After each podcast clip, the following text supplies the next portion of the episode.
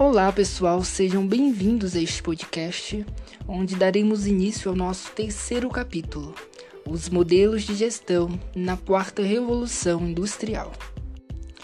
Este terceiro capítulo será apresentado por mim, Lucas, Thomas e Pedro. Obedecendo desta forma a seguinte sequência: o novo paradigma nos negócios, o efeito rede e modelo das cinco forças competitivas de Michel Potter, a visão da empresa como plataforma de negócios. No início do capítulo, o autor irá fazer uma analogia com o filme Titanic. É, se nós observarmos lá no finalzinho do filme, né, após a colisão, as pessoas estão todas desesperadas. No entanto, a, os músicos continuam tocando como se nada tivesse acontecendo. Assim também acontece com algumas empresas nos nossos dias atuais, né, que não buscam é, ver a realidade, as transformações tecnológicas que nós temos e continuam tocando as empresas é, de maneira é, arcaica, né, tradicionais, sem se adaptar às novas tecnologias, transformações. E por isso, muitas empresas é, estão vindo a se definhar. Conforme o autor, companhias tradicionais utilizaram como estratégia a integração vertical, ou seja, a, as companhias ela possuíam o controle total da produção. Né? O autor ele irá citar como exemplo a Ford, que ela possuía todo o poder da sua produção. Né? Então ela tinha lá no início é, fazendas que produziam a lã, é, minérios, né, para propriedades de minérios para produzir o ferro e outras coisas. Então, com isso, ela conseguia baixar o custo, né, produzir mais e desta forma ter rentabilidade. Essas empresas que possuíam como objetivo é, o ganho de escala, elas possuíam muito poder né, com a integração vertical. No entanto, com a comunicação e a tecnologia, né, a mesma rompe com esta realidade. Desta forma, ter influência em uma rede de agentes compostas por clientes, parceiros e outras organizações em geral é mais relevante e rentável do que ter é, ativos físicos. Sendo assim, é, empresas como a BMW né, buscou é, renovar o seu modelo, né, então a mesma buscou parcerias com a Intel, Intel é, com o objetivo de criar carros autônomos, né? E a própria Intel depois, ela compra uma empresa israelense, salvo me engano, com o objetivo de dar continuidade a essa, essa indústria né, de carros autônomos. O que daí é uma reflexão para saber quem é que irá se destacar aí no mais para frente, né? A própria Ford que possuía e era detentora de toda, todo o processo, né? a mesma se vê, de certa forma, forçado a, a renovar né? o seu, o sua, sua maneira é, nos dias atuais. Então, a mesma ela lança, é, salvo, me engano, na, salvo me engano, na França, é, o, Oni, Oni, o OniDrive, né, que é um, um, aplicativo de carros, onde as pessoas alugam o, o carro pelo aplicativo e deixa o carro é, em um lugar específico já marcado pelo próprio aplicativo, né? E o pagamento é por minuto.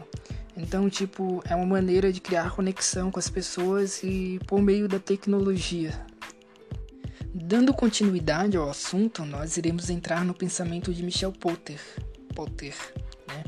este que é considerado um dos maiores pensadores da estratégia na economia e, é e foi um professor de Harvard. Né?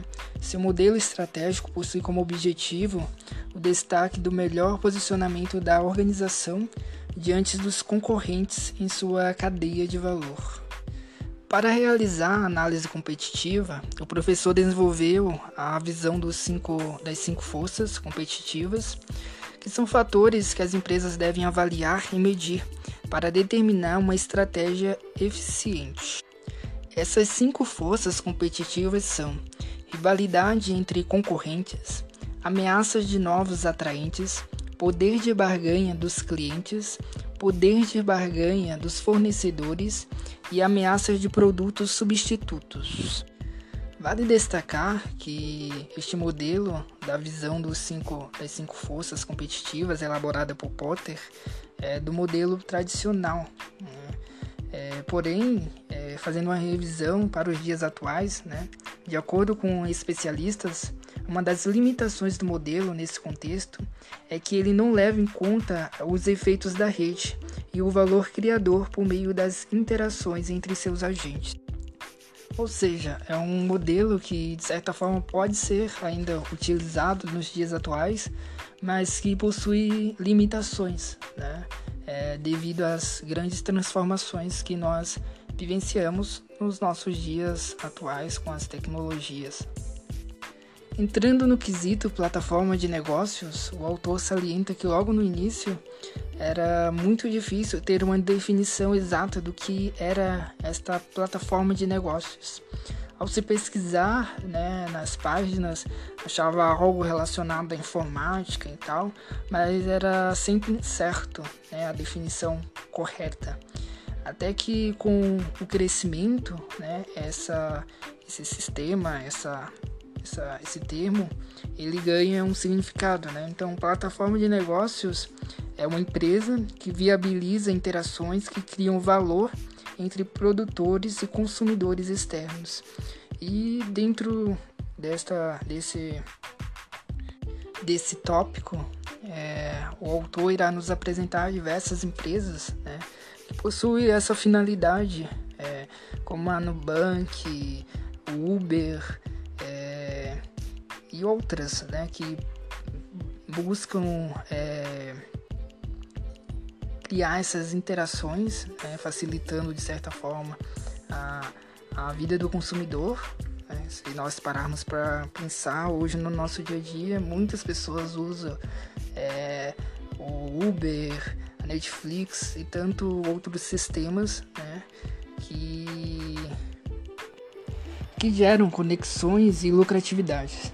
É, dentro do terceiro tópico, o autor também irá nos apresentar é, outras infinidades de empresas né, que antes tinham é, apenas foco em, em, um produto, mas que por meio das plataformas digital, digital de negócios é, ampliaram os seus, os seus produtos, as suas, suas conexões. Tá? E é isso. É, vocês podem estar dando olhada no nosso rascunho e nos nossos slides para entender mais todo esse contexto da quarta revolução. Muito obrigado a todos.